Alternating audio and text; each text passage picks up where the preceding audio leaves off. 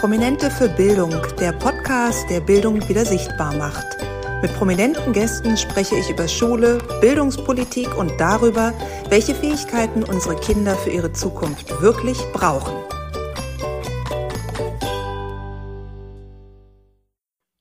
Herzlich willkommen bei einer neuen Folge Behind the Scenes von Prominente für Bildung. Wer wird denn mein nächster Gast in der kommenden Woche sein? Das verrate ich euch. Und zwar habe ich diesmal ein wirklich pädagogisches und bildungstechnisches Schwergewicht am Start. Es geht um Professor Hans Brüggelmann und vielen von euch wird der Professor Brüggelmann sicher ein Begriff sein. Er ist seit Jahrzehnten einer der einflussreichsten deutschen Bildungspädagogen, langjähriger Professor an der Uni Siegen und immer ein Vertreter des Schwerpunktes Grundschulpädagogik und Didaktik. Also wenn jemand in seinen rund 75 Lebensjahren einen großen Überblick über die Schul Landschaft der letzten Jahrzehnte geben kann, dann ist es Professor Brügelmann. Er ist tatsächlich der zweite Professor mit diesem großen Erfahrungsschatz, den ich in meinem Podcast begrüßen durfte. Wer es noch nicht getan hat, sollte sich auf jeden Fall auch die Folge mit dem Professor Horrellmann anhören. Auch ein ganz großer auf dem Gebiet der Bildung. Aber zurück zu Hans Brüggelmann. Das Lustige ist, und ich weiß, ihr mögt das immer, wenn ich ein bisschen aus dem Nähkästchen plaudere. Ich habe ihn nicht über ein Büro angeschrieben. Ich habe ihn nicht über sein Office in der Uni Siegen angeschrieben, sondern ich habe ihn kennengelernt als Opi Brü.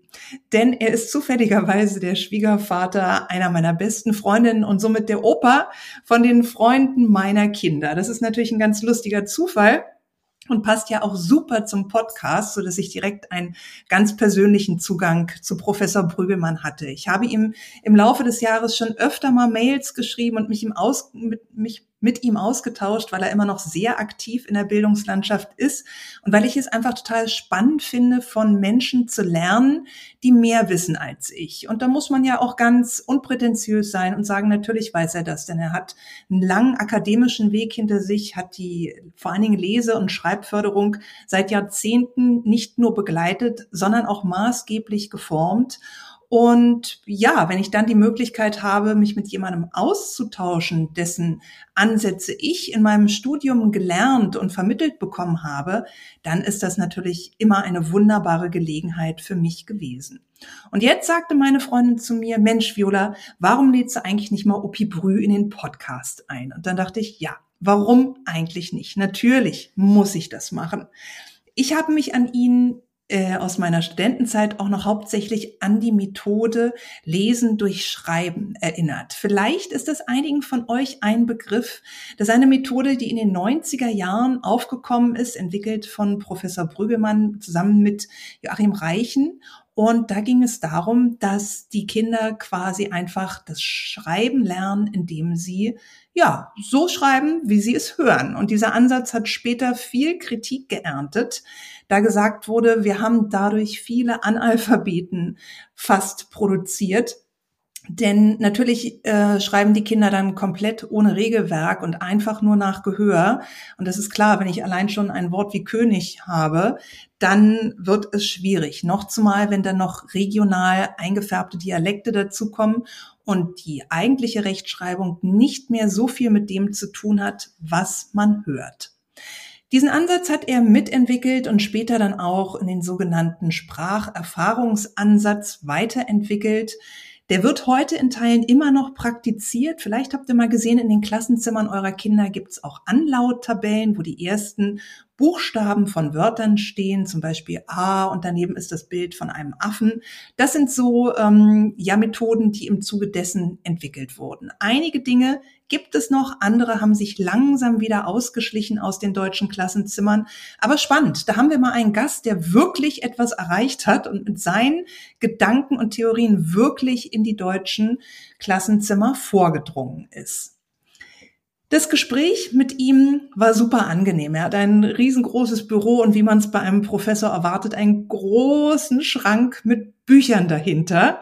Eine riesen Bücherwand, in der wahrscheinlich die Hälfte von seinen eigenen Werken steht, aber auch natürlich noch ganz viel Fachlektüre drumherum. Und er war sehr niedlich und fragte mich, ob wir es dann später bitte nicht bei YouTube äh, live senden können, also mit ihm als Videoansicht, sondern einfach die Podcast-Spuren verwenden können. Das wäre ihm deutlich angenehmer, denn wenn er sich konzentrieren muss, dann guckt er mal hier und mal da und nicht in die Kamera. Und auch wenn ich das völlig in Ordnung gefunden hätte, wenn meine Gäste links und rechts gucken, jeder wie er mag, richte ich mich natürlich danach und ihr werdet diesen Podcast auch bei YouTube hören können, aber nur in der Audioform.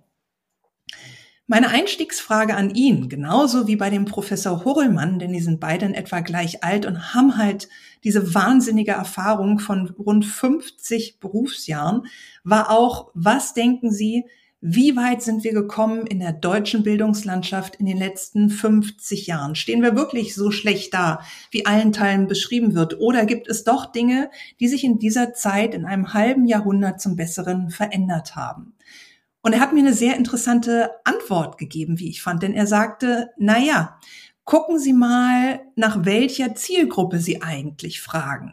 Fragen Sie jetzt nach den Schülern, dann sage ich Ihnen zu 100 Prozent, die Schüler stehen viel besser da als vor 50 Jahren. Denn damals war die Pädagogik noch eine ganz andere. Es wurde natürlich überhaupt nicht auf die Bedürfnisse von Kindern eingegangen vor 50 Jahren, sondern es gab ja schwerwiegende Strafen, die wir heute als schwarze Pädagogik in Teilen schon bezeichnen würden, die nicht mehr denkbar sind in Klassenzimmern. Ausgrenzung etc., äh, Anfeindungen und dass die Kinder runtergemacht werden. Und in dem Bereich hat sich natürlich ganz, ganz viel verändert, ist viel kinderfreundlicher geworden und viel mehr einfach auf die Bedürfnisse unserer Kinder ausgerichtet. Und das ist allemal positiv. Denn er sagte auch, na ja, meine eigene Schulzeit war nicht so schön, wie die Kinder heute Schule oftmals erleben dürfen. Und da rede ich jetzt gar nicht nur von den fachlichen Inhalten oder wo fehlt es bei der Digitalisierung, sondern da geht es wirklich um das Wohlfühlen im Klassenzimmer, das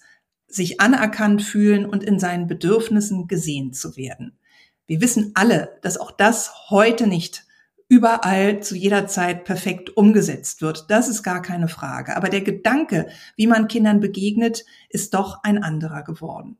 Das war seine Antwort für den ersten Teil der Frage. Und dann sagte er, wenn Sie sich jetzt aber die Zielgruppe der Lehrer und Lehrerinnen anschauen, dann würde ich denken, der Job ist deutlich schwieriger geworden. Und da haben wir uns in den letzten 50 Jahren natürlich in eine Richtung entwickelt, die sehr bedenklich und schwierig ist. Da geht es teilweise um fehlenden Respekt, da geht es um die Rolle des Lehrers, da geht es auch gerade aktuell in diesen Tagen um Kinder, die man muss es so sagen, bewaffnet in Klassenzimmer kommen und sich teilweise, auch wenn zum Glück, zum Glück noch die allergrößten Ausnahmen sind, auch nicht scheuen, diese Waffen äh, anzuwenden.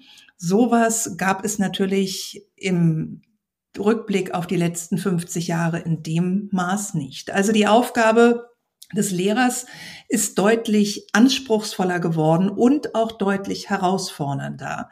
Und es war ein interessanter Fokus, den er auch in dem Gespräch gesetzt hat, immer wieder auf die Rolle der Lehrkräfte hinzuweisen, weil er sagte, für sein Empfinden wird sich Lernen in den nächsten Jahrzehnten auch noch mal deutlich verändern und zwar in der Hinsicht, als dass Lehrer und Lehrerinnen immer mehr eine Rolle des Begleiters, der Begleiterin übernehmen werden. Sprich, es kann eigentlich nicht mehr so sein, dass es die eine richtige Gedichtsanalyse gibt. Und der Lehrer gibt dann dafür, ob das Kind das richtig getroffen hat oder nicht, die entsprechende Note. Denn wir müssen uns auch dahinter fragen, was ist denn eigentlich richtig? Gibt es nicht vielleicht vielmehr die Möglichkeit, Kinder anzuleiten, ihre eigenen Gedanken sich zu machen zu einem Gedicht? Wie interpretierst du das? Warum interpretierst du das so? Warum versteht dein Banknachbar diese Zeile im Gedicht vielleicht ganz anders als du? Also, diese Situation als Lernbegleiter immer mehr zu verstehen, finde ich einen ganz interessanten Ansatz. Und tatsächlich ist es gerade bei der Gedichtsanalyse etwas, was mich als Schülerin sehr gestört hat, weil ich immer dachte, wer will denn wissen, was sich dieser längst verstorbene Autor des Gedichts, der Verfasser, dabei gedacht hat. Und trotzdem habe ich dann teilweise eine schlechte Note bekommen, auch wenn ich fand, dass es logisch geklungen hat, was ich gesagt habe. Also das sind natürlich tolle Ansätze, die man da verfolgen sollte. Und auch dieses Lernen voneinander im Klassenzimmer. Und damit meine ich nicht und eher auch nicht die Schulanfangsphase, wo wir einfach erste, zweite Klasse zusammenmischen, sodass die Altersgruppen voneinander lernen.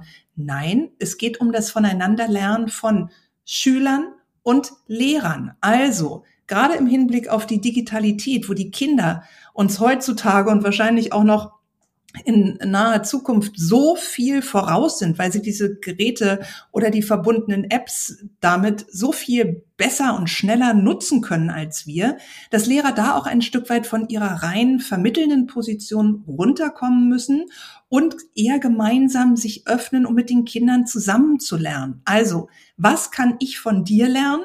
Dann bin ich bereit, das anzunehmen, weil es mich auch interessiert. Vielleicht nicht alles, aber generell gibt es die Bereitschaft. Und umgekehrt musst du, liebes Kind, aber auch verstehen, ich habe schon mehr Lebenserfahrung als du und ich habe dieses Unterrichtsfach studiert. Von daher weiß ich in einigen Bereichen auch mehr und ich bin gerne bereit, dieses Wissen mit dir zu teilen und zu vermitteln. Also unheimlich viele schöne, positive Dynamiken, die er auch in unserem Gespräch beschrieben hat und damit auch viele positive Impulse für die kommenden Schuljahre gesetzt hat. Wir reden natürlich auch darüber, warum ist die Schule oder das System so statisch, wie es ist. Und sein Vergleich an der Stelle, den ich sehr eingängig finde, ist, er sagt, das Bildungssystem ist ein Tanker, der quasi manövrierunfähig ist, der quasi auf Grund gelaufen ist, der kurz davor ist, auf Grund zu laufen. Und warum ist das so? Weil das System so groß ist, dass es quasi nicht mehr handlungs-, nicht mehr steuerfähig ist. Die Schuld daran sieht er in weiten Teilen bei der Politik, weil er auch ganz klar sagt, naja, wir müssen uns überlegen, was können wir in vier Jahren Wahlperiode erreichen als Politiker. Und da sind gerade diese Bildungsthemen oftmals nicht attraktiv. Denn viele Maßnahmen wirken dann erst über diese vier Jahre der Legislaturperiode hinaus. Aber dann können sich die Politiker nicht mehr in deren Glanz sonnen. Und von daher ist es leider so, dass viele an das Thema nicht rangehen wollen oder nur halbherzig, weil sie einfach nicht sehen, dass sie persönlich in ihren Positionen genügend Input dafür für sich bekommen, genügend Anerkennung, Wertschätzung und natürlich wieder auch Wählerstimmen. Die ja, das sei nur nebenbei bemerkt, auch nochmal ein Hinweis auf die Folge mit Stefanie zu Gutenberg, die sehr deutlich an der Stelle wird und sehr pointiert ist und sagt, mit Bildung gewinnt man keine Wahlen, denn die Kinder können nicht wählen gehen. Also es ist ganz klar, dass die Verantwortung hier im politischen Bereich liegt und dass die viel stärker übernommen werden muss, als es heutzutage der Fall ist. Und dann muss es halt auch mal passieren auf einer Ebene, wo ich als Einzelperson vielleicht nicht so viel davon habe oder auch Teile der Partei. Aber ich weiß, ich stelle die Weichen für eine Zukunft, in der unsere Kinder ein Schulsystem haben, mit dem sie wirklich zukunftsfähig und wettbewerbsfähig sein werden. Abschließend sei noch gesagt, der Professor Brügelmann ist ein unsteter Geist, aber das im besten aller Sinne. Das heißt, er hat noch lange nicht vor, in Rente zu gehen oder sich aus dem Bildungsgeschäft zurückzuziehen. Nein, er hat stattdessen ein eigenes Lese- und Schreibwerkstatt eröffnet und das gerade frisch im November 2023. Er bietet also eine kostenlose Lern- und Schreibförderung an in der Lese- und Schreibwerkstatt in Bremen. Und dort ist er sogar stundenweise persönlich vor Ort und berät bei akuten Lese- und Rechtschreibschwierigkeiten. Und ich finde, das ist doch ein ganz tolles Angebot. Ich werde den Kontakt dazu auf jeden Fall auch in die Show Notes packen. Wenn jemand von euch da im Umfeld wohnt und sagt, das ist super interessant, den möchte ich gerne mal sprechen in Bezug auf mein Kind, dann habt ihr dazu noch die Möglichkeit. Dieses Angebot befindet sich in der Admiralstraße in Bremen. Aber wie gesagt, alle Infos findet ihr auch wie immer in den Show Notes. Freut euch nächsten Donnerstag auf eine pickepacke volle Folge mit wirklich akademisch hochwertigen Infos mit ganz viel Wissen und trotzdem noch einem sehr charmanten Augenzwinkern von Professor Brüggelmann, mit dem mir die Aufnahme unheimlich viel Spaß gemacht hat. Wir hören uns nächste Woche. Bis dann. Das war Prominente für Bildung, der Podcast, der Bildung wieder sichtbar macht. Für mehr Informationen besuche meine Homepage Viola Patricia Hermann oder folge dem Podcast auf Instagram at Prominente für Bildung.